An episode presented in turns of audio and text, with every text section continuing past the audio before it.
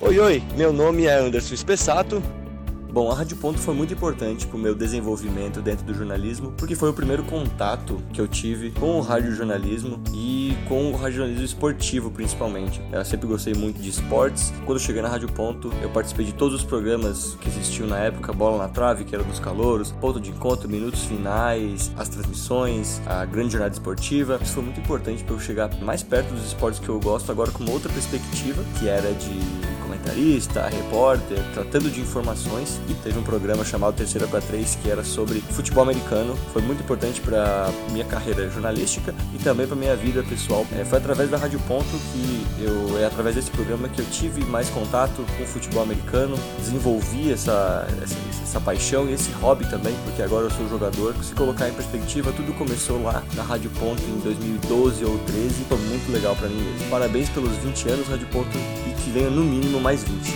Rádio.UFSC, 20 anos. Curso de jornalismo UFSC, 40 anos.